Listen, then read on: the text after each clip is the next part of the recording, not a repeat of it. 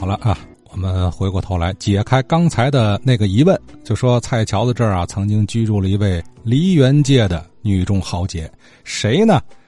张子勋先生要说说。有那么一位先生提到了他住蔡桥子，他说蔡桥子呢出来了几位京剧名人，一位是赵艳霞，我对赵艳霞有点了解。今天是三八妇女节，咱为这个赵艳霞这位著名的京剧演员点个赞。赵艳霞呀，她出身于梨园世家。赵艳霞的父亲叫赵小楼，赵小楼的父亲叫赵广义，赵小楼的大爷叫赵广顺，以及赵艳霞这三代人，还包括赵艳霞的四姑叫赵美英。这赵美英啊，也是一位天津市在解放前是著名的京剧演员，是剧舞社挂头牌的花旦评一。他的师傅叫赵美英。赵艳霞呢，自幼跟父亲学戏，七岁就登台，跟父亲在南方打班在上海、杭州啊、汉口等地巡回演出。到一九四二年呢，他十。四岁就拜了一位叫楚如香，一位就是四大名旦之一的荀回生，拜荀回生为师。到十五岁，以这个荀派的名剧啊《铁公园》这一炮打红。十五岁就得到了各个京剧名家的青睐。一看，嚯，这出来这么一个挺年轻的一个女演员，挺好的。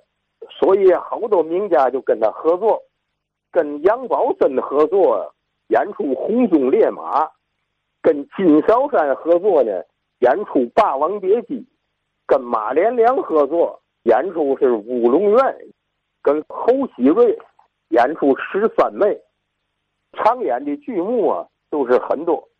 最拿手的一出戏叫《碧婆仙子》，这是改编的这么一首。神话剧吧，到演出样板戏的时候，这个他又饰演沙家浜中的阿清嫂。前文化部的部长夏衍，一九七九年呢，他有一篇回忆录，讲这个赵艳霞。这篇文章的名字叫《建国后的第一个春节联欢晚会》，这个是文化部举办的。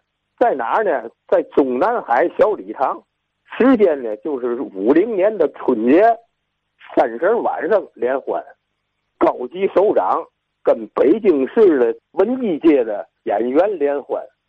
当时啊，夏衍呢是在文化部里的一个普通的工作人员，担任舞台监督。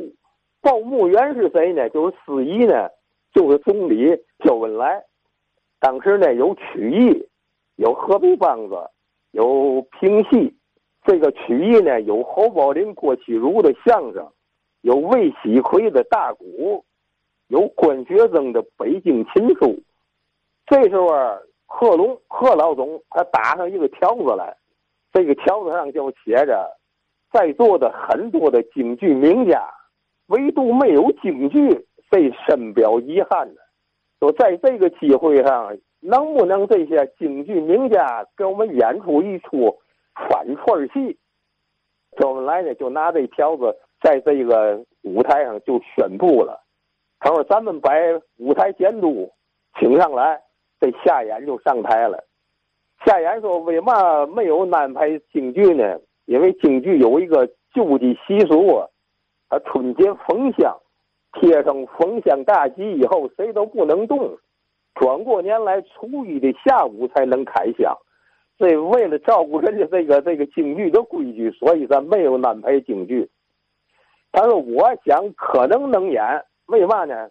咱这儿有河北梆子的行头，还有评剧的行头。只要不演特殊的戏，我想是演是没问题的。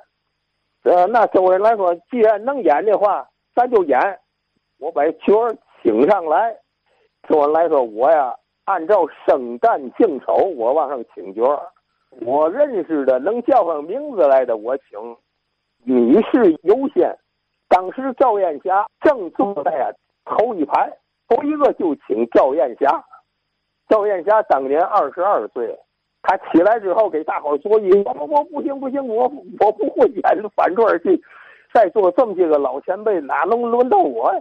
会大伙给鼓掌给这一起哄吧？叫我来说，你呀，青年人带个头，你先上来演个什么？回来大伙研究。结果呢，赵艳霞就就上台了。当时五零年的夏天，马连良正从香港回归祖国大陆，周恩来就就宣布了马连良先生回归祖国大陆，这是一件大喜的事儿。生不问我请马连良，马连良就上台了。我请马连良不能不请谭富英，所以谭富英也上台了。正角我请邱盛荣，丑。瞅，咱请了一个丑的鼻祖，底下坐着这小长华。咱再请一位老的，资历比较老的老旦李多奎。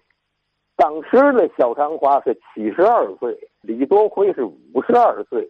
他们上台之后啊，周恩来说：“给你们五分钟时间议论演什么戏，这个戏作为压场。”谭富英就说了：“说师兄，你刚回来。”指马连良说：“你说吧，演嘛戏？”马连良说：“师弟，在这个场合下，你我都没有发言权。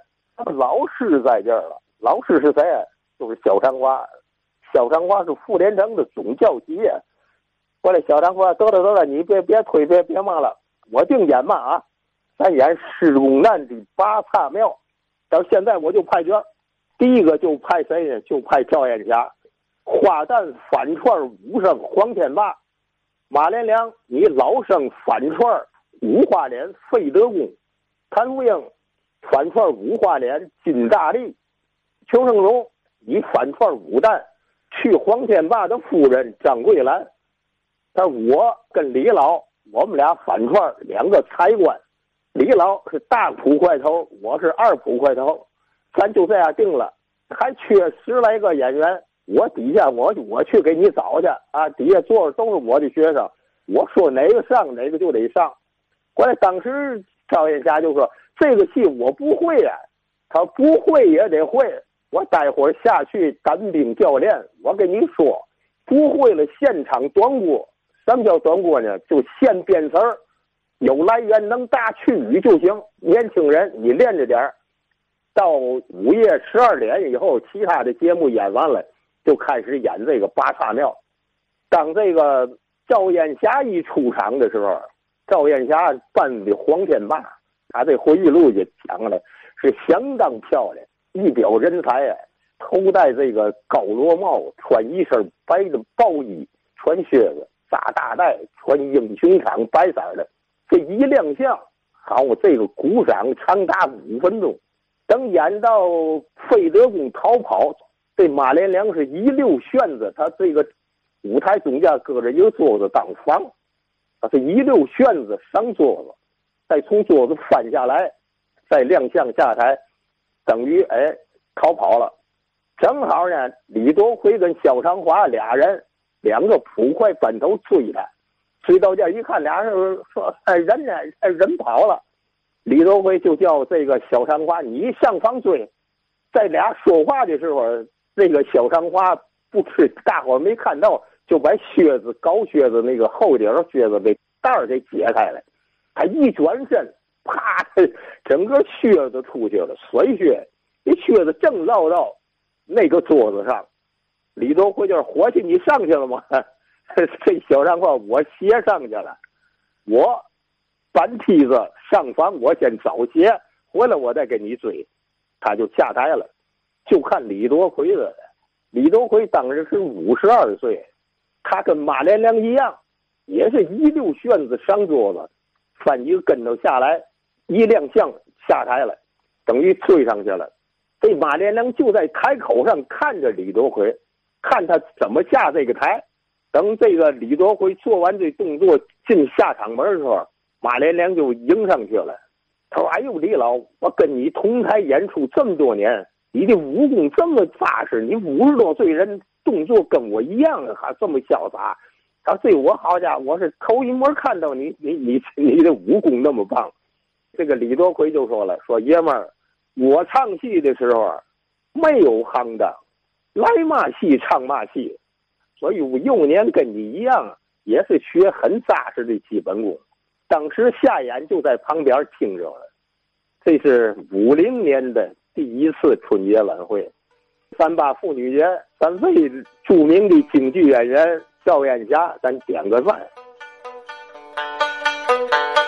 好啊，张子勋先生转述夏衍的一段回忆，听起来的确生动有趣儿。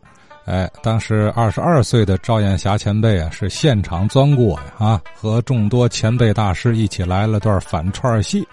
我想，这既是他老人家一段特别经历，也是梨园界的一段佳话，是吧？有意思。呃，赵艳霞前辈呢，一九二八年生于天津啊。我翻看老人家的这个经历啊。好像虽然说啊，在天津出生成长，但后期啊，他就随着戏班是走南闯北。四七年以后呢，更是在北京组织剧社了。那什么时候在蔡桥子这儿住呢？这这不知道了啊。考我考虑可能也是年少时期吧。